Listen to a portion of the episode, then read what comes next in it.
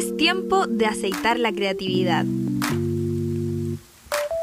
Intentaremos estimular esas ganas enormes que tienes de salir a explorar. Hoy repasaremos grandes aventuras en bicicleta. ¿Estás listo? Prepárate a iniciar el viaje junto a Gravel Chile.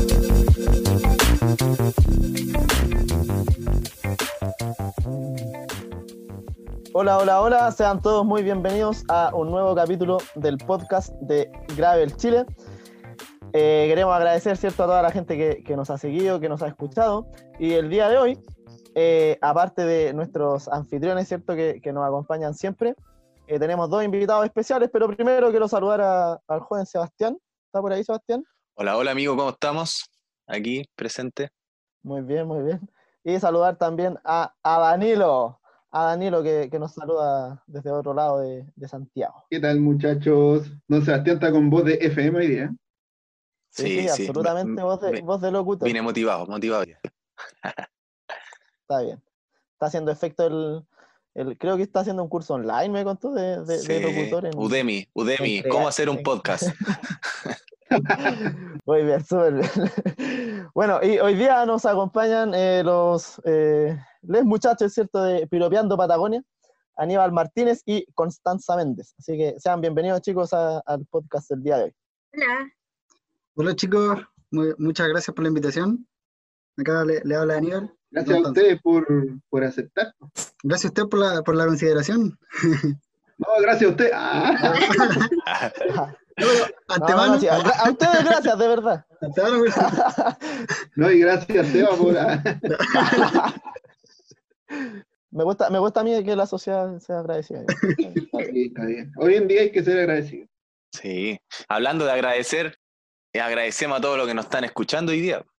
A todos los que nos van a escuchar en general, porque este capítulo va a quedar ahí y quizás en un año más alguien lo va a descubrir y lo va a escuchar por primera vez. Así es. Y yo también quiero agradecer, ya que estamos en esa, a todos los graveleros chilenos que conforman Gravel Chile y a los que todavía no saben que existe Gravel Chile y cuando escuchen el podcast se van a unir a la comunidad. Maravilloso. Sean bienvenidos desde ahora ya. Y eso, muchachos, haga, hoy tenemos una pareja de jóvenes que están con un proyecto de viaje en pareja que yo lo encuentro muy bonito y estuvieron recorriendo la Patagonia justo antes de la pandemia. Y su proyecto se llama Piropeando Patagonia. Muchachos, cuéntenos un poco qué les pasó, por qué, cómo nació la idea de formar esto y, y qué, qué, buscan proyectar a través de Piropeando Patagonia. Eh, bueno, dentro de Piropeando Patagonia buscamos compartir la experiencia.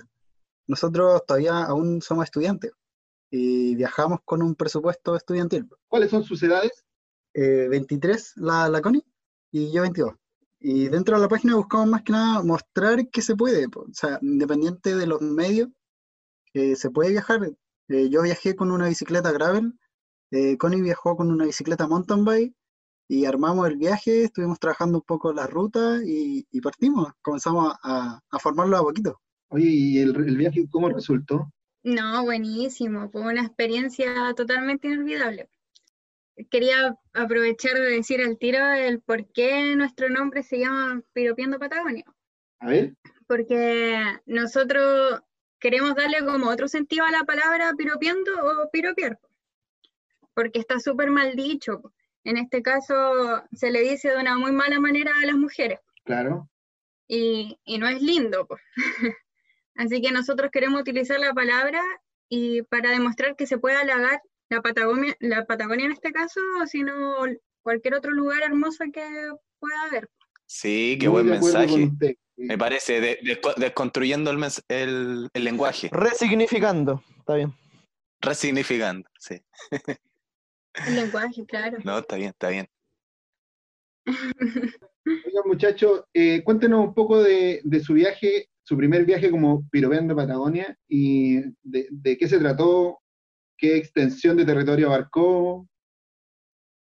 O sea, el, el viaje más grande que, que, realizamos, o sea, no llevamos muchos tampoco, pero el más grande, estuvimos tres meses viajando. eh, comenzamos de acá de Temuco, nos fuimos en avión con las bicicletas a, Punta Arenas. De Punta Arenas dejamos las bicicletas y fuimos a Torres del Paine, pero mochilero. Y estuvimos nueve días recorriendo Torres del Paine eh, con el circuito O, o sea, el circuito macizo del Paine, porque es un dato, allá nos retaron en Torres del Paine, porque el circuito macizo del Paine. Estuvimos caminando cerca de 100 kilómetros y después volvimos a Punta Arena, despachamos las bicicletas para Temuco, o sea, las mochilas, tomamos las bicicletas y nos fuimos rumbo a Ushuaia. Y en retorno nos volvimos eh, por el Chaltén y comenzamos carretera austral y la isla de Chiloé.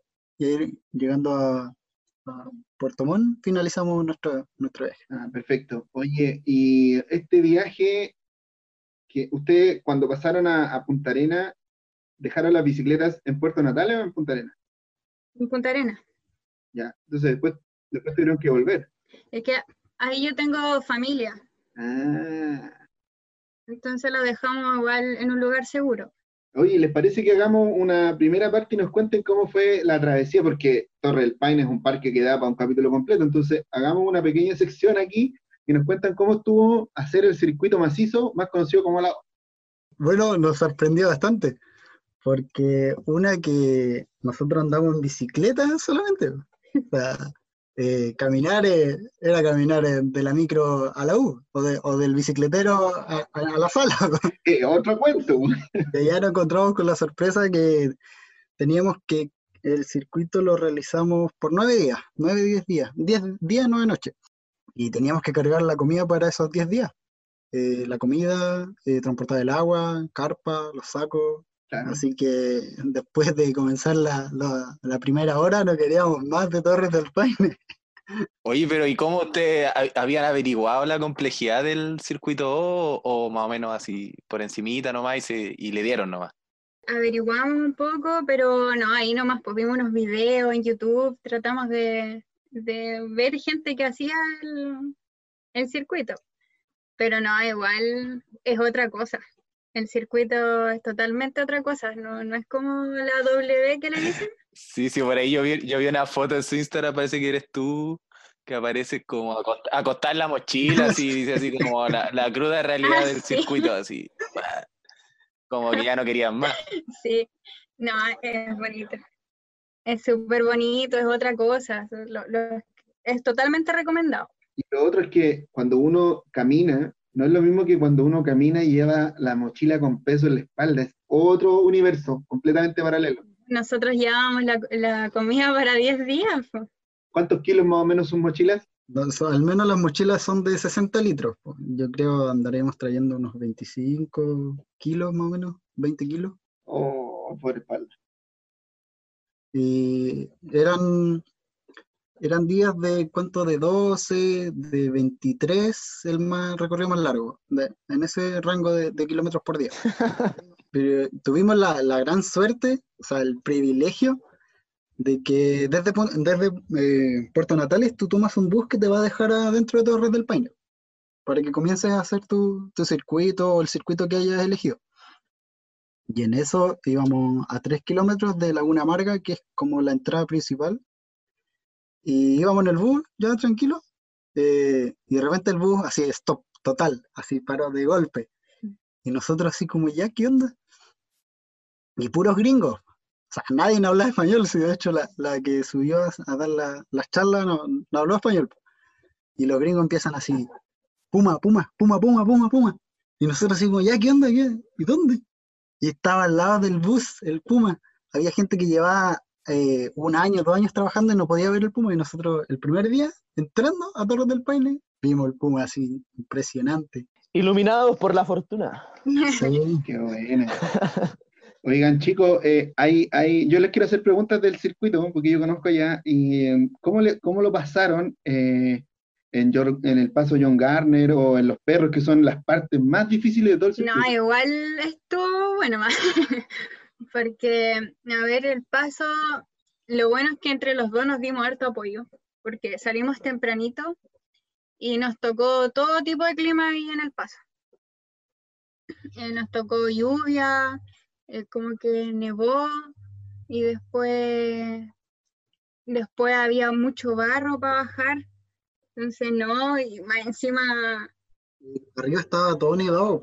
Sí, nos encontramos que en, que en varias partes era, eh, es bastante peligroso. Si, si viéndolo de- desde otro punto de vista, así como fuera de lo lindo, era, era riesgoso, porque está subiendo un cerro con bastante altimetría, creo que son 1200 de altimetría, pero en ese puro día eh, son como 4 kilómetros y te pega una subida de 600 metros. Entonces, Ahí es cuando uno dice que todo vale la mirar pena. para abajo era así. Nos llegamos a refalar sobre la nieve, nos paramos más hasta llegar a- abajo de nuevo. Entonces, igual peligroso, pero llegar arriba y ver el glaciar so- eh, encima, no, impresionante, algo que, que marca.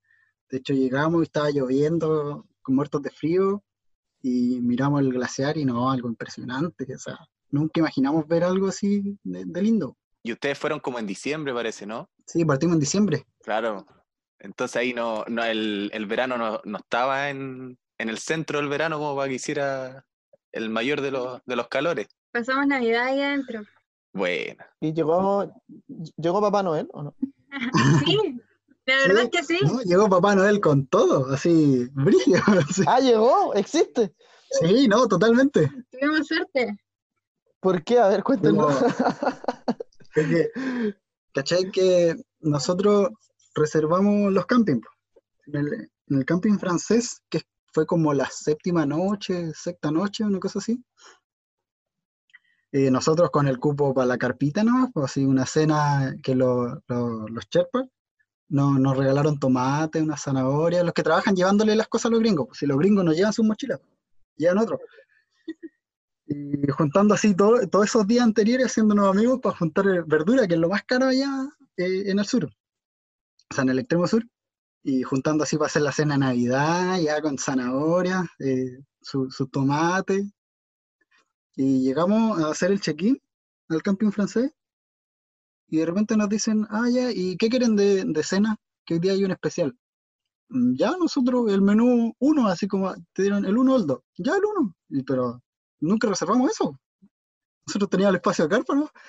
Y después empezó a hacer tarde, pero nos dieron el cupo para una persona. Y dijimos la Connie, ya vamos al comedor, po, a ver qué onda. Llevamos como un platito, así dijimos, por último, si entra uno, el otro le saca comida al otro. Claro, se comparte el plato, se comparte el plato. Sí, po. Y llegamos, entramos a un domo con una cena de Navidad así, todo libre, ceviche, vino libre, eh, no sé, pues jugo natural, postre, todo, así, la mesa completa con cena de Navidad, canciones de Navidad, y nosotros adentro así como, ¿qué hacemos? ¿Qué? Porque era un cupo, po, y teníamos que entregar el ticket. Y de repente llegó el chico que como que te retiró el ticket Dale. y yo le dije, ya se lo pasé. Sí, sí. Y como que no, no lo leyó, pues lo recibió nomás. Y yo le dije a la Connie, míralo, míralo, míralo, a ver si vuelve. Y de repente vuelve y me dice, oye, tu ticket es como, está para una persona. Le dije, ah, sí, es que se equivocaron en la entrada. Ah, ya, súper. Y como te- supuestamente estáis pagando un servicio súper eh, de calidad, no te van a molestar así como, oye, tú no pagaste y todo. Ah, ya, súper. Ya dijimos, ya aquí nos largamos, hay que comer así, con todo, con toda la confianza.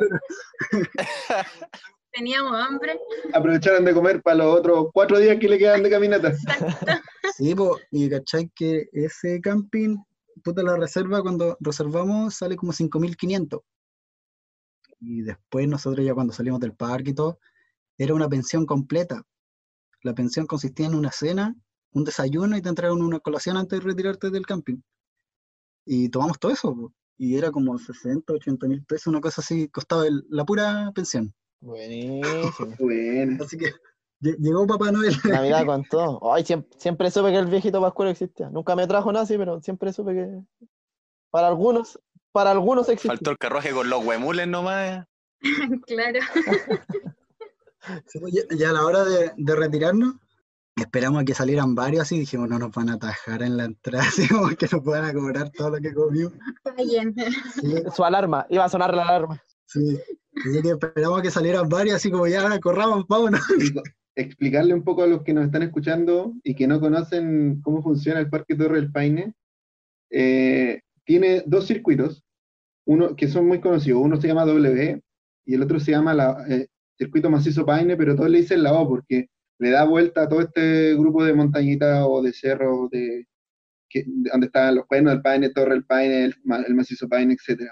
Eh, entonces, el circuito O incluye toda la W. Entonces, eh, uno parte, bueno, depende cómo planifique el viaje, pero por lo general parten haciendo el tramo más duro, que es la parte del circuito O, y después los últimos tres, cuatro días de viaje, o cinco, no sé, depende de cada planificación, hacen la W. Y los chiquillos están contando que pasaron la Navidad en el camping francés, que está como justo al medio de la W, diría yo. Y yo, yo cuando estuve por allá me acuerdo que ese camping eh, era, eran bien jodida la gente del camping. Yo no tuve como una buena experiencia la, de la gente que lo, que lo administra, que estaba ahí a cargo del camping. Entonces, esta, esta historia que están contando para mí es como, qué bacán que, que hayan sido tan bacanes, porque justo era Navidad y todo eso. Y contarles también que el parque funciona con reservas, y las reservas van desde tú reservar tu espacio para poder acampar, de ahí salta a reservar el espacio con la carpa, el saco de dormir, después ya reservar una cama, después reservar las comidas. Entonces todo de a poco va subiendo el precio. Ya solo reservar el espacio para acampar es caro. Entonces, cada cosa que se va agregando, como por ejemplo ellos que tuvieron la pensión completa, eso es súper caro, es súper caro. El chileno no suele, eh, eh, en, su mayoría no suelen aprovechar esos servicios. y lo otro es que eh, en, los, en todos los circuitos de la W, en los refugios, hay un pequeño mini market que vende cositas, no, no hay mucha variedad, pero todos caros, carísimo, carísimo. Y, y, yo entiendo cuando los chicos decían, estamos buscando eh, alguna verdurita, algo, porque en verdad uno allá no lleva, no va, tú no vas a llevar peso en tomate, pues qué onda. Los ya deshidratados por último, pero no hay que llevar peso en tomate. Claro. Entonces, qué bacán, porque imagínate, pasaron la Navidad en un entorno maravilloso y más encima se pegaron el banquete. Lo envidio, de verdad lo envidio. Milagro de Navidad. Sí, pues fue un error de, de tipeo nomás, pues, o sea, de código pasó colado. Y nosotros teníamos nuestra cena de Navidad por si acaso, pues dijimos, ya si nos tiran para atrás, eh, tenemos preparado. Tenían unos fideos. sí, después salimos y, nos pillamos un mexicano que estaba tomándose una Coca-Cola, no, se compró una cervecita y estaba comiendo doritos, dijo, porque no venden más cosas. Había como, solo eso. Fue como, toma, y sí, le dimos toda la comida y él, así, come, aprovecha. Pasamos la Navidad con un mexicano. Ustedes ya no daban más, pues. Tenían que ceder, ¿no? Oye, a propósito de eso, eh, me imagino que en, todo su viaje, no solo las Torres del Paine, eh, tuvieron buenas experiencias conociendo gente. Eh, sí, pues. Todo el viaje conocimos gente. Y esa es una de las cosas bacán también de, de viajar en bicicleta, que uno conoce mucho, porque uno se va encontrando con gente en todos los puntos donde para. Sí, y lo bueno es que todavía tenemos contacto con, con varios de los que nos encontramos nosotros tuvimos una experiencia súper bonita con unos franceses. Son como unos abuelitos franceses que los pillamos en Argentina, en Perito Moreno. Y claro, ellos lo encontramos varias veces en, Perito Moreno, después en el pueblo. Y, y empezamos como a tratar de conversar porque ellos no hablaban bien español ni tampoco inglés, solamente francés. Entonces ahí como tratar de las señas y todo el tema, logramos como comunicarnos y era como entretenido igual. Y después ellos ya se iban, nos despedimos íbamos para el mismo lugar, pues nosotros nos dirigíamos a El Chaltén. Y con tal de que ellos se demoraban dos horas en llegar y nosotros tres días.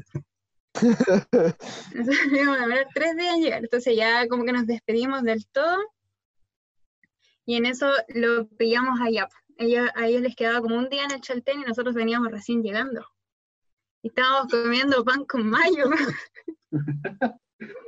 Así que ellos súper amorosos, estaban como entretenidos con nuestro viaje y lo que estábamos haciendo y porque éramos tan jóvenes eh, viajando y tan lejos, eh, nos invitaron a cenar. Otro banquete. Sí, al principio no entendíamos, pues, ¿qué querían? Pensamos que, pensamos que primero hacían como el gesto de, como de tomar cerveza. Y nosotros, no, no, no hemos ido a ningún local, recién llegamos. Y no, no, decían, no, nosotros los vamos a invitar a comer. Eso como, ah, ya. Entonces, como que llegamos y, ah, nos pasó un papelito que a tal hora teníamos que estar en tal lugar.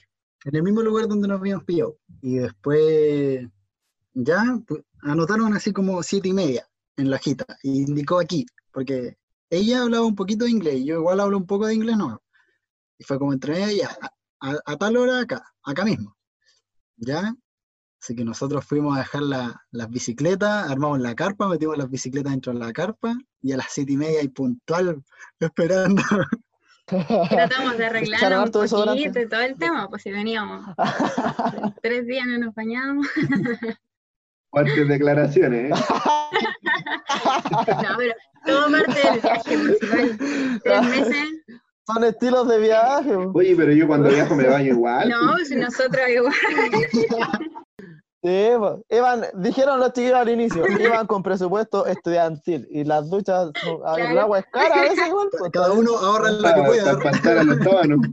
Hay que hacer durar el sachet Valerina. Oye, qué buena. Y ahí, y ahí comieron como en restaurante, ¿qué? Copita de vino, algo así, me imagino. Sí, pues, Sí, pues él, él llegó así ya, partimos, lo, lo comenzamos a seguir nomás. Y tenía una reserva hecha, todo el tema así, un sendo así, dijo, pidan lo que quieran. Qué buena. Ya y nosotros así como piolita nomás, pues, algo, algo básico nomás. Y no, dijo así ya, eh, ya este plato para todos. Y no, así un pedazo de carne, pues, nosotros habíamos comido hace caleta de carne, o sea, y nos sirvieron vino, pancito, todo así bien calentito adentro comiendo. Buena. Y ellos andaban como recorriendo el mundo, ¿no? no lograron captar qué era su viaje, si de meses o unas vacaciones. eh, sí eran vacaciones, pero cototas. po, Porque como ellos son, ya, ya tienen sus hijos, su, toda su familia ya haciendo su vida, ellos estaban solos, entonces ellos estaban eh, como conociendo lugares del mundo. Recorrían Sí, porque nos pillamos en, en tres lugares con ellos. en tres lugares. En tres lugares nos, nos pillamos con, con ellos. Y en, en Perito Moreno, en el glaciar, que eso los dejo súper recomendado, eh, tienes para llegar a, a la orilla del glaciar, eh, mediante pasarela. De hecho, se, se destaca, o sea, lo que más destacamos, es que andaba mucho tour de, de abuelitos. Porque pueden llegar a... Ah, o sea, tú decís que es como para nosotros. No, no, no, pero el ejemplo, el ejemplo. El ejemplo, había en pasarelas, pues puedes llegar a- adelante del glaciar, o sea, quedas muy cerca del glaciar y es impresionante, eh, tiene una vista muy, muy, muy impactante. Muchachos, ahora cuéntenos eh, de, de su retorno a Punta Arena, ¿cómo empezó la travesía en bicicleta? Eh, bueno, nosotros ya, eh, como dijimos, teníamos la bicicleta en Punta Arenas. De hecho, no- nos bajamos del avión, armamos la bicicleta y las fuimos a dejar eh, armadas, pues, listas para, para volver, eh, despachar las mochilas y, y comenzar la travesía en bicicleta. Y bueno, desde Punta Arenas cruzamos en Barcaza por venir y comenzamos a tomar ruta hasta San Sebastián, al cruce de San Sebastián. Rodeamos Valle Inútil. Sí, Rodemos Valle Inútil, se llama así. Y de ahí directo a bajar hasta Ushuaia.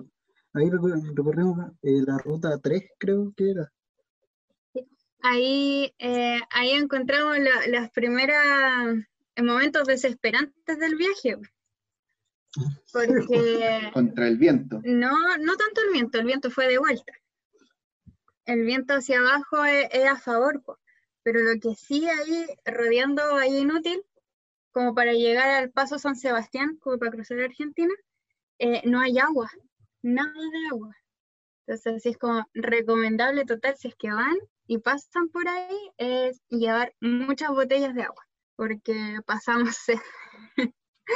Incluso buscamos en estero, todo, porque ya la, desesperación era harta.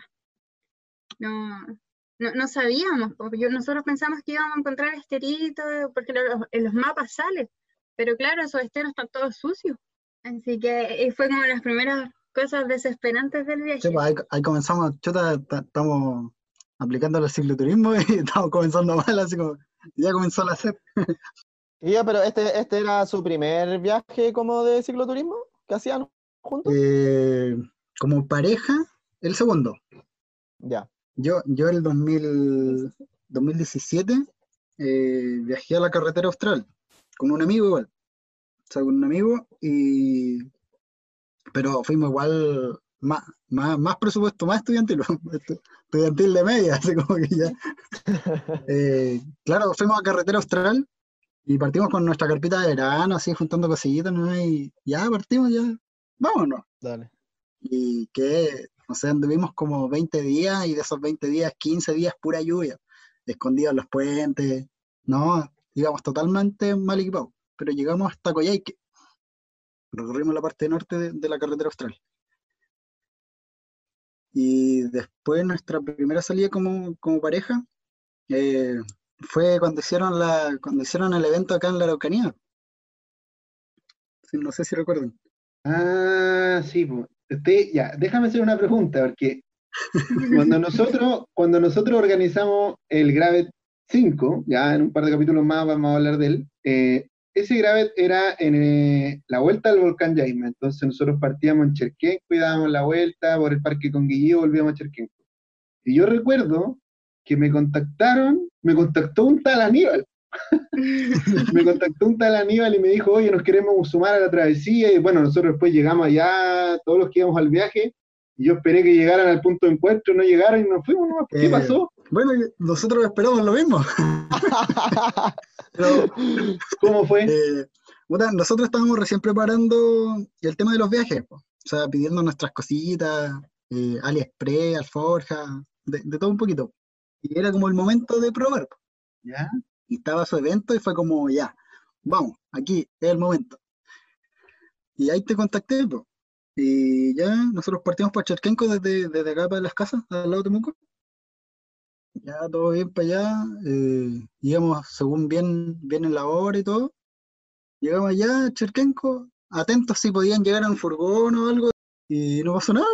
Después en Cherkenko esperábamos y ya dijimos, vamos, avancemos por mientras. Sí, sí, estuvimos un rato esperando en Cherkenko y no. Y no sé si ustedes nos perseguían o nosotros lo íbamos persiguiendo, porque ahí, ahí quedamos Pero metidos. espérate, ¿cómo, cómo? Uy, me, me estáis golpeando con esta información. Nosotros llegamos a Cherquenco como a las 7 de la mañana y nos bajamos en donde supuestamente debería haber una plaza que no hay, eh, que al frente de los bomberos. Y ahí hay como un, como un restaurante, no sé, algo como con un aspecto medio rústico. Y ahí nosotros, y, eh, efectivamente, íbamos en una van con un carro que llevaba todas las bicicletas atrás, entonces era inconfundible que íbamos para allá. Y, nosotros nos bajamos como a las 7, 7 y media de la mañana, pero partimos casi a las 9, 8 y media, por ahí, porque entre que bajamos las bicis, las equipamos, tomamos desayuno, etcétera, y yo todo ese rato pendiente, y de hecho cuando nosotros tomamos la salida en Temuco para ir a hacer Cherquenco, yo iba todo el rato pendiente si los veía en el camino. Y, y ahora me acabáis de dejar plop para adentro. ¿Y qué hicieron ustedes? ¿Se, volvieron a Temuco entonces? Eh, no, pues se- seguimos. Eh, lo- entonces, en resumen, nosotros íbamos siguiéndolo, parece. Que no- nosotros quizás por eso no nos viste. Desde Padre Las Casas hay un camino interno, o sea, igual asfaltado, que uno llega directo a Vilcún. Pero nosotros llegamos como las 10, pues, ¿Ya? 10 y media, una cosa así. Ahí está la explicación. Ah, Claro, ustedes ya iban más adelante. Claro, ahora entiendo todo. Igual íbamos pendientes en el camino a ver si pillábamos huellitas de gravel, pues. Y habían huellas. Habían una. pero dijimos quizás o no, no, no sabemos. Así que ya llegando a Charquenco dijimos ya total, vámonos, sigamos dando. La ruta ya, ya está publicada por ustedes, así que eh, le comenzamos a, a mandarnos. Así que hicimos el recorrido. Sí, ¿Y dieron la vuelta al volcán? sí, sí, le, Ah. le dimos completa, salimos por Curacautín después y de Curacautín no, nos retornamos a Temuco. Ah, ya, ya, nosotros, porque nosotros en Curacau- no, no llegamos a Curacautín, tomamos eh, el cruce que está antes para ir al sector de los paraguas y volver a Cherquenco. Pero dieron, no sé, dos tercios de la vuelta, o sea, dos tercios de la ruta que íbamos a hacer nosotros. Sí, sí, eh, cruzamos el parque con Guillío y después seguimos derecho para salir a Curacautín. Pero Oye, y ustedes, espérate, y ustedes llegaron a Melipeuco y ni tampoco nos cruzamos Melipeuco. No, No, no, nada, si no los vimos. Y después, oh, y tampoco, y el día que nosotros pedaleamos dentro del parque, tampoco nos, nos encontramos. Yo, y yo, yo iba al final atrás porque yo fui enfermo, me acuerdo, entonces yo iba así muy, muy atrás del grupo. Y, o sea, la posibilidad de habernos topado era muy grande, no entiendo cómo no pasó. Yo creo un desfase de, de una o dos horas quizás tuvimos todo el tiempo. Después de ver la explicación. Oh. Sí, porque No, anduvieron en dimensiones distintas. yo creo. Oye, ¿ustedes nunca vieron a otro en bicicleta? eh, Sí, sí, de Sí. hecho nos topamos dos cicloturistas de vuelta. Y dentro del parque pasó una camioneta llena de gravel. Pero dijimos, ¿ustedes iban en bicicleta? Ah, la de Aventura 2, que los chiquillos de Aventura 2 también andaban Sí, allá. a ellos nos topamos. a ellos, sí. Pero ya cuando íbamos, todavía no comenzaba el ripio del Parque Conguillo. Pero nada, fue, fue el impulso. El impulso del evento y ahí, y ahí comenzó. Oye, 2020, 2019, pleno siglo XXI, con toda la tecnología que hay, WhatsApp, redes sociales y todo, y un problema, un error 300, pues, un problema así de... Sí, pues yo estaba, estaba emocionada porque era mi primer viaje y dije, ya me voy a juntar con más gente que viaja. Bueno, igual, no, no, eh, por el, viéndolo lado positivo, a lo mejor eso le, le hizo pulir como su, su manera de viajar en pareja antes del gran viaje que el, que el que nos estaban contando. De hecho, el gran viaje eh, comenzó con, con otra idea. El gran viaje, ya, eh, cuando yo viajé a la, a la carretera austral la primera vez, en 2017, ya estábamos junto con la Connie. Pero teníamos ganas de hacer un viaje bacán. Así que estuvimos dos años eh, ahorrando platita, viendo dónde ir. Y la primera opción era como ir a Perú, a Machu Picchu. Ya era como lo más barato, pero era eh, de mochilero no. Y después dijimos, pero si andamos en bicicleta, ¿ya? Y después estaba la opción de Torres del Paine. Ya Torres del Paine. Oye, pero hay un circuito adentro. Ya hagamos el circuito. Ya. Oye, en el avión se pueden echar las bicicletas. Vamos con las bicis. Oye, ¿sabéis que hay un circuito que hacen todos los ciclistas llegar a Ushuaia? Vamos, Ushuaia. Pues, oye, podemos devolvernos por la carretera austral. Ya, mandémosle todo nomás, aprovechemos la vuelta y vámonos con todo. Buena. Y en realidad así somos siempre, en todas nuestras relaciones, como ya hagamos esto, ya vamos nomás. Hay que darle nomás. motivadísimos. que bueno, y eso en realidad yo siento que ese es el espíritu que hace que uno, que uno salga a viajar también, pues. Que, que, que como que, que- que uno se impulsa, ¿cierto?, a lanzarse un poco, aunque de repente quizás uno no tenga todos los medios de una. Yo siento que ustedes son como un ejemplo súper claro de eso, pues, absolutamente claro. Chiquillos, pero ¿por qué cuando ya ustedes ya planearon este viaje, ¿cierto? Lo tienen decidido y todo, pero ¿cuál- ¿qué es lo que los motivó a ustedes a decir, ya, vamos a ir a viajar? Pero nos explicaron, ¿cierto?, el por qué se llaman Piropeando Patagonia, pero ¿por qué quisieron crear esta, eh, eh, este viaje, como hacerlo visible a través de una red social? po? Porque no fue como ya vámonos a viajar nomás, sino que fue vámonos a viajar, pero demos a conocer por dónde estamos pasando. ¿Qué fue lo, lo que los motivó a eso? Nos motivó el mismo aspecto que teníamos nosotros, o sea, el pensamiento que teníamos antes, que era eh, cómo lo hacen, o sea, eh, cómo ellos lo pueden hacer y otras, nosotros no. Nosotros seguíamos harto a, a, a Bike Canine, vivir en ruta, solo en bici, que son cicloturistas con demasiada experiencia.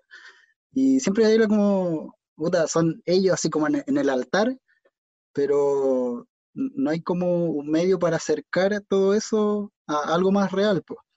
Y ahí fue como, ya, el- vámonos con- vamos contando nuestra historia a través de la página, para acercar eh, a las personas que, que sí se puede, pues. O sea, dentro de, de- no tener eh, o, o tener los medios, mientras esté la intención eh, y un poquito de esfuerzo, se puede realizar algo que te marca de por vida. O sea, nosotros ahora queremos viajar de nuevo como sea. O sea, la única idea, lo de velarnos en las noches eh, es pensando dónde queremos ir de nuevo.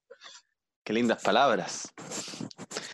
Oye, yo, yo creo que estuve viajando también en la Gran Austral mientras ustedes estaban viajando y me acuerdo haber visto historias y fotos de ustedes mientras yo estaba también viajando. Miraba igual de repente en los campos y las redes sociales. Así que, no, qué bueno, ahora los, los conocimos. Sí, pues la carretera austral eh, eh, es territorio de cicloturistas, más que nada. Está, está lleno de cicloturismo. eh, para, para recorrer la carretera, eh, no, un placer eh, poder estar en, en esos sectores, conocer la- las personas, la confianza que aún queda para, para el sur. Impresionante. Sí. Sí, bueno, eso, eso mismo que les pasó en el refugio de las torres es producto de lo mismo, o sea, el, como que el- el- hay una energía distinta ya que te van a pasar muchas cosas como esa. Yo me- Y me imagino que tendrán muchas más historias así de gente que les, les tendió una mano sin pedirle nada a cambio, o simplemente por tener una conversación con usted. Eso se da harto por allá. Sí, era muy, muy loco, o sea, muy impactante, porque nosotros íbamos en bicicleta ya en, en nuestra onda full, y de repente paraba un auto así, eh, tomen chiquillos, una galletita, eh, tomen una manzana, oh chiquillos, ¿dónde son? Eh, o nos hablaban en inglés así como intentando ayudarnos, y era como, no, somos chilenos, bueno, así como, Qué güey. buenísimo. Sí. Muchos piensan que solo lo- los extranjeros vienen a recorrer. Sí, pues, pero igual anda muy poco chileno, así que esta es una gran oportunidad como para decirle a la gente que sí se puede y, no es una, un- una forma cara de viajar, pues es súper barato viajar en bicicleta y uno conoce mucho más. pues. Hay que motivar nomás a los chilenos a poder viajar y ir en su propio país, pues sí, la carretera austral es súper bonita. Lo que le digo yo siempre a toda la gente que empieza a viajar y se empieza a sumar con nosotros y le empiezan a hacer estas ganas de, de salir solo, igual que nosotros somos súper privilegiados. Hay gente que cruza el planeta, así japoneses, chinos, hay gente que en Australia solo para poder ir a la Patagonia tienen que volar 20 horas, tienen que viajar no sé cuánto rato, gastar no sé cuánta plata y nosotros estamos aquí. Entonces, nosotros como chilenos tenemos que aprovechar que estamos en un país maravilloso y que tenemos de todos los tipos de caminos que se nos ocurran para recorrer. A mí me impresionó mucho que andaba harta mujer sola, pero obviamente nadie chileno, pues, eran puras extranjeras. Y, y andaban solas y, y a mí no sé, yo como, no, sola yo no voy ni ca-". Pero no, ella, ellas con todo su equipaje y todo. Lo, lo, lo que sí, lo- los gringos andan muy bien equipados, sí. Sí, por Nosotros realidad, andábamos con... ¿Cómo? es otra realidad. Sí, pues nosotros andábamos con alforjas de AliExpress nomás, pues, ¿cachai? Y, o con cositas pedidas así nomás, y, y- y realmente se puede, pues si estuvimos tres meses afuera sin ninguna complicación ni nada, ninguna pana, bueno, sí, sí tuvimos una pana, pero, pero fue una de, de muchas que nos pueden haber pasado, pues así que sí se puede, y, y allá en el sur la gente es amorosa a morir. Allá, allá, allá tratan de, como te ven y te quieren dar comida, te quieren preguntar qué te pasa o, o necesitas algo, sabes dónde dormir, no, anda muy preocupada de ti, sin conocerte, así como... Y, y no, y es súper grato. Es que el- la gente del sur y todo, no sé, esto ya lo hemos hablado en otros capítulos, pero el sur es bacán. Sí, es es muy impactante la, la confianza que hay. De hecho, nosotros nos hicimos amigos de un, chico que trabaja en, en unas barcazas del cruce de Punta Delgada, eh, que queda arriba de la, isla. Y ya comenzamos a hablar con él y todo, y dijimos que íbamos pa- probablemente volvíamos a, a Punta Arena, eh, no sabíamos bien qué rumbo todavía tomar para volver a Chile. O sea, estábamos en Chile, pero no sabíamos cómo, cómo conectar pa- hacia la carretera austral. Y él nos dijo así como, y si pasan por Punta Arena, eh, vayan para mi casa, yo, yo estoy acá, pero puedo decirles que le abran la casa y se pasan a quedar así. Y nosotros así como, ya, ¿qué onda? Así como que, que, ¿cómo? ¿Por qué pasa esto? Así, Nos conocemos hace una hora. sí. Eh, amigo, ¿te sientes bien? Sí, Álvaro Garay, que trabaja ahí en las barcazas, no, impresionante, o sea, un gusto y ojalá poder volver a- allá y y cobrarle en la casa la estadía. Yo pensé que era volver allá y agradecerle su gesto. Eh, muchacho, ¿cómo es el tema de viajar en pareja cuando de repente los ánimos están un poco densos y tienen problemas? ¿Cómo lo, cómo lo llevaron ustedes en su viaje? Eh, a- al menos eh, tenemos súper buena relación en cuanto a estas locuras, pero sí puede ser, o sea, sí es un tema complicado, porque mismo puede ser un tema de discusión el tema de la gestión de la comida, que en un pueblo compras y el encargado de la comida ese día no compró y, y te quedaste sin comida a mitad de camino, pero al final eh, hay que tener, eh, o sea, hay que ir súper claro que tu viaje es en pareja estás contando con otra persona y apoyarse eh, es lo más importante, comprender al otro, eh, si el otro está cansado, hay que parar, si el otro tiene hambre, paramos a comer. Eh, era una decisión de dos, pues si queremos ir para allá, o sea, si queremos tomar esta tal ruta, es porque a los dos dijimos, eh, sí, es buena la ruta, vamos. Es tener bien una, una relación súper sólida, nosotros igual llevamos eh, varios años de, de relación y enfrentarnos a algo así igual fue, fue fortificante, o sea, al menos salió buena la, la experiencia.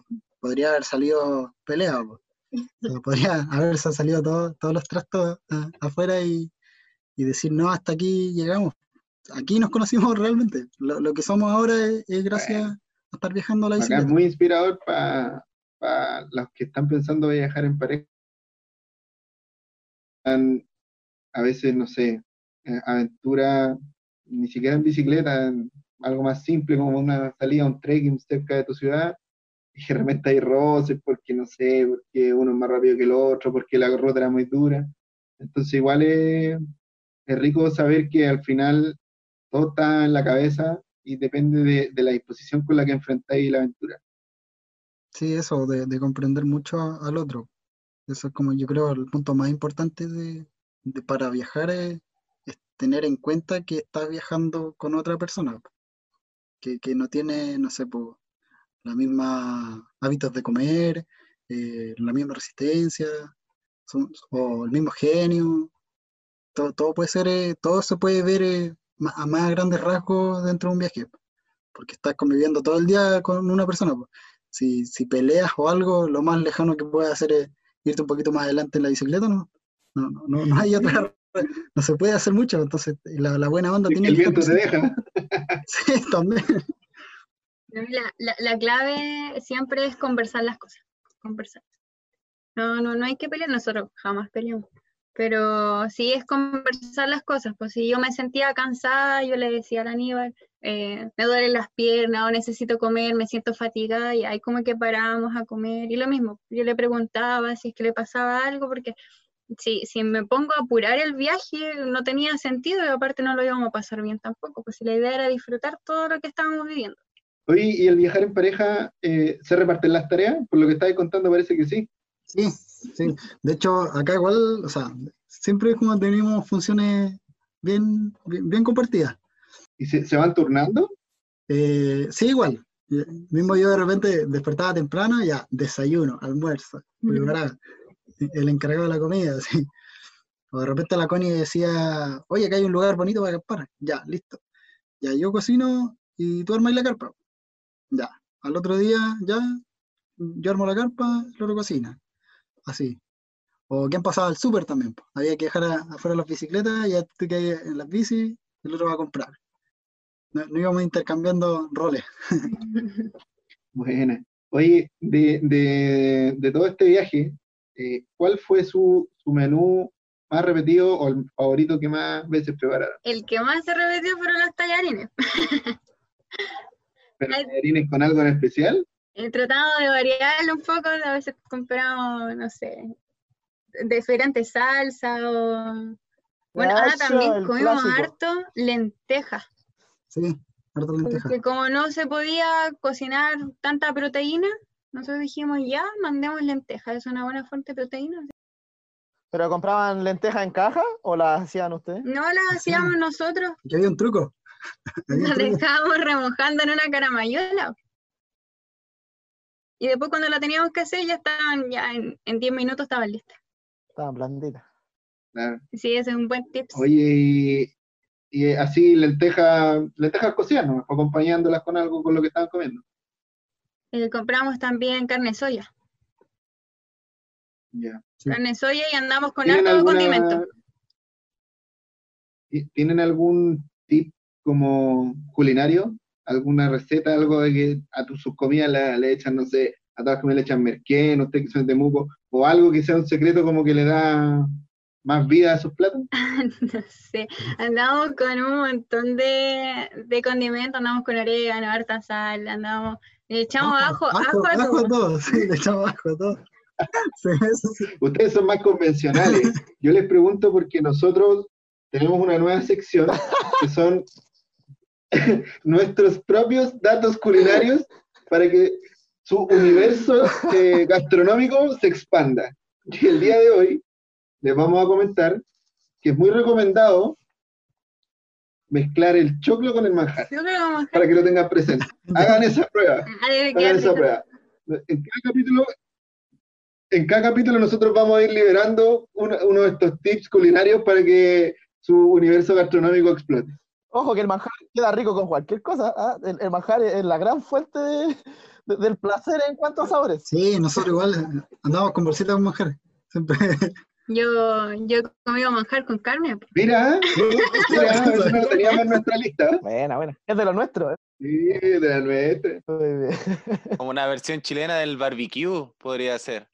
También, Sí. Oye, pero sobre la receta, yo, ustedes en, en su Instagram tienen una que pareciera ser simple, pero yo no lo he hecho y creo que lo voy a hacer la próxima vez que me pille con menta natural en la ruta. Ustedes hicieron un café con leche con menta, Sí, Muy buena. ¿O no? Sí, De ahí del, del camping. Ah, queda súper rico. sí, pasamos un camping y nos dieron menta. Pero en ese camping había mucho más que menta. Lo más sano que había era menta. Sí, Ah. Cultivando todo. sí, ah, estaba hablando de esas lechugas. sí. La, la- la lechuguita. Bueno, no digan, bueno, no digan el nombre, no digan el nombre. No, pero, Se entendió. sí. no, pero andábamos con, con leche y sí, la menta. Oye, ¿y cafecito. dónde quedaba ese camping? El único camping de Río Grande. Río Grande, en Mira, Argentina. listo, ya, déjenla ahí nomás. Sí, no, ahí se puede viajar mucho más que en bici. Oye, esto quizás hasta dónde puede llegar. Bueno, chiquillos, em, ¿cuál es el enfoque mayor del proyecto? Eh, bus- ¿Buscan dar a conocer el- los viajes que ustedes realizan? ¿Es una vitrina para que la gente conozca lugares y se motiva a ir a esos lugares? ¿O es una mezcla de todo esto que yo nombré? Eh, es una mezcla de todo lo que nombraste, porque la idea es motivar a la gente, tratar de que, bueno, que sepan que si se puede viajar de esta forma, hay mucha gente que no conoce lo que es el cicloturismo eh, y le gusta viajar. Eh, también dar a conocer lo- los lugares que son muy bonitos y, si lo podemos captar con una foto y darlo a conocer, eh, mucho mejor porque así atraemos a, gente que dice, oh, mira este lugar, eh, podríamos averiguar dónde. Y también tratar de que la gente, si tienen alguna duda o algo de nuestro viaje, o cómo llegamos, cómo lo hicimos, dónde compramos tal cosa, puedan preguntarnos con toda la confianza del mundo. Eh, no así que tener que estar buscando, por ejemplo, ahora mismo eh, voy a viajar y tengo que buscar en la página de Sola en Bici, que es de allá de otro país, y yo quiero viajar acá. Entonces nosotros estamos aquí mismo y, y lo, lo hicimos, entonces podemos llegar a, a más gente que de verdad quiera viajar y nosotros lo podemos ayudar. Oye, yo, yo en particular aquí, Sebastián, em, yo disfruto mucho su cuenta, me acuerdo de, de- debo tenerle like en hartas fotos de ustedes, tienen muy buen material, se nota que igual tienen una intención por transmitir eso que, que le acaban de decir a Yahir. Y ¿ustedes tienen algún equipo que los apoya audiovisual o son ahí autodidactas nomás para generar el contenido? Eh, no, eh, equipo, equipo casero. Todo lo que no, llevamos todos nosotros, llevamos varias tarjetas de memoria porque sabíamos que eh, si no se nos podía volver a repetir la oportunidad de, de volver al sur, eh, había que traerse fotos de todo, así, videos, fotos, todo lo que podríamos traer de recuerdo lo, lo trajimos. Y todavía seguimos subiendo contenido, tenemos mucho contenido por subir aún. De hecho, de repente estábamos en clase, o me acordé del viaje de esta tal parte, o ya, la voy a subir, así, para compartirla. No, es, es material de nosotros todo lo que dijimos. Todo propio. Oye, eh, yo tengo una pregunta para usted y quiero saber, porque, bueno, nadie se esperaba todo el tema de la pandemia. Yo quiero saber qué viene ahora para ustedes como, de- como desafío, qué quieren recorrer, qué tienen en sus planes. Ahora, cuando pase la pandemia, obviamente, cuando logremos reunir fondos, todo, cuando nos repongamos de este bajón económico y de este bajón de- del virus, ¿para dónde están planeando, pa- para dónde están dirigiendo el objetivo? Bueno, ahora eh, estamos, o sea, empezamos a mirar el mapa y dijimos, oye, pero si acá alrededor de nosotros tenemos hartas cosas aún que todavía no conocemos. Entonces, eh, dijimos, ya, ¿por qué no empezamos a recorrer eh, todo nuestro alrededor? Lo que Dentro de la región, y Calma, Panguipulli, conocer nuestra región, o sea, a lo- lo- el- la meta más cercana cuando todo esto pase y, y como llegue esa por fin libertad que podamos tener, eh, es conocer nuestra región primero. Y de ahí quizá dónde se nos ocurra partir, o sea, dentro de lo que podamos, eh, quizás volvamos al sur, quizás sea otro país, no sé, pero no, las ganas para viajar eh, se, se mantienen intactas. Qué buena, qué buena. Y, con eso van a poder eh, inspirar mucha gente de la zona de ahí do- donde vivimos son ustedes que, que con, con aún menor re- presupuesto pueden ir a lugares bonitos, porque nosotros sabemos que hay lugares muy bonitos por allá, cerca de donde ustedes viven. Sí, dentro de la región tenemos somos bastante privilegiados acá en la Araucanía, que de hecho Temuco, o sea, una ciudad grande, pero en 5 o 10 kilómetros ya puedes estar fuera de la ciudad en un lugar rural totalmente desconectado. Eh, ese privilegio de, pescar tu bicicleta y salir y, y ya estáis conociendo, o sea, es muy, muy genial. Sí. Oye, de hecho, sin ir más lejos, este año ustedes tienen un eclipse por allá. Y Sí, pues se nos viene el eclipse. Sí, de hecho nosotros como Gravel Chile tenemos pensado hacer una actividad por allá, el día del eclipse, le aprovecho a preguntar al tiro, ¿se nos, ¿les gustaría unirse? Si es que, si es que se da, obviamente, por la pandemia. Sí, pues, si, si concordamos bien con las horas, Nos ponemos bien de acuerdo. sí, nos ponemos de acuerdo. Yo creo que nos pillamos. No, les vamos a decir una hora, a ver, una hora más o una hora menos para que, para que calcemos. No, totalmente. Sí, de hecho, inspiraron el primer eh, salida en pareja. Sí, sí fue el momento de, de poder salir cuando estaba su publicación, o sea, su evento, y poder decir, ya, ahora probemos las, las cosas que, que hemos ido comprando, ver si de verdad podemos ser capaces. Y fue el impulso, pues, de, de ya a- agradecer igual que, que fuera la motivación de, de poder atreverse y decir, ya, vámonos. que Con, con lo que tenemos nos, nos vamos a dejarnos. Oh, oh, qué bonito. Oye, Danilo, ahí tenéis que editar esa parte y poner una música, pues, así como algo romántico de fondo ya, porque Qué bueno. Oye, por lo menos ahora ya están full equipados, pues imagino que ya es cosa de agarrar la bicicleta y salir.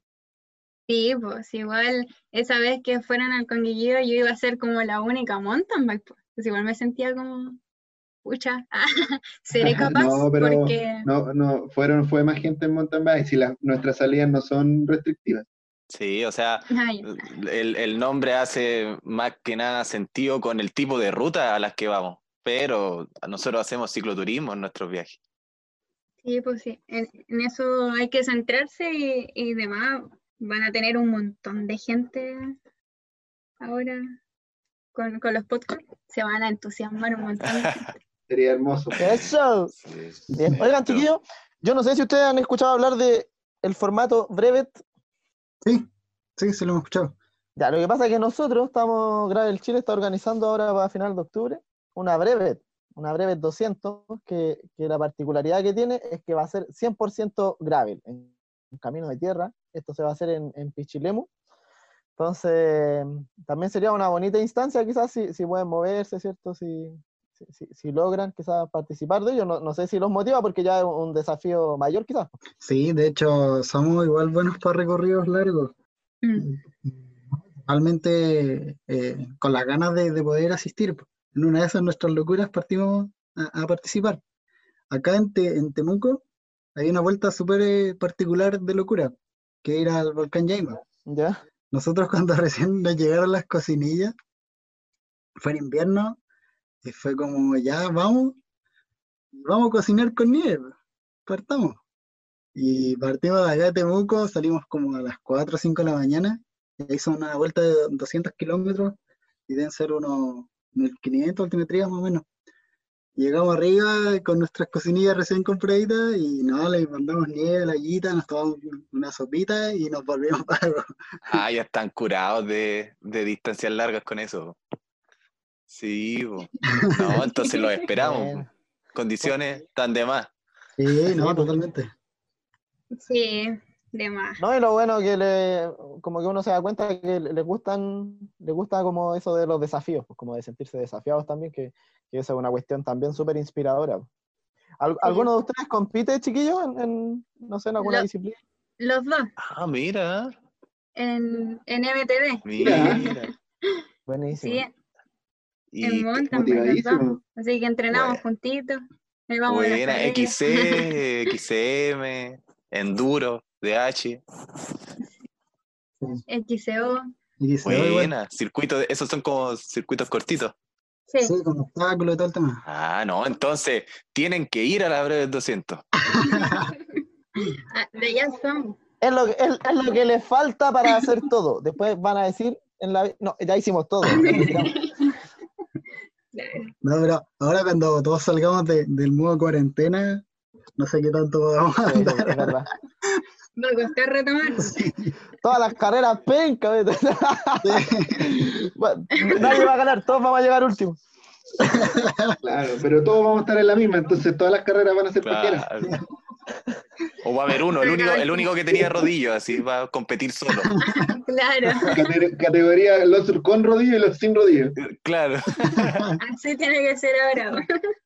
Oigan, muchachos, eh, gracias por aceptar la invitación, Muchas gracias a ustedes. Sí, gracias, chiquillos. Hagan, chiquillos. porque el proyecto que ustedes formaron de Piropeando Patagonia eh, es muy inspirador para muchas personas. De hecho, sin, sin ir más lejos, Sebastián ya habló de que él lo seguía desde antes y él, yo doy fe a él, él fue muy inspirador porque y- él ahora, hace poco, hizo su primer viaje en pareja, entonces es muy lindo que ustedes compartan no solo el viaje, la foto y la experiencia de pedalear, sino que compartan como lo que vivieron juntos. Entonces, nada, los invito a que, a que sigan viajando y que se unan a las actividades que vamos a seguir haciendo nosotros cuando, cuando retomemos las rutas.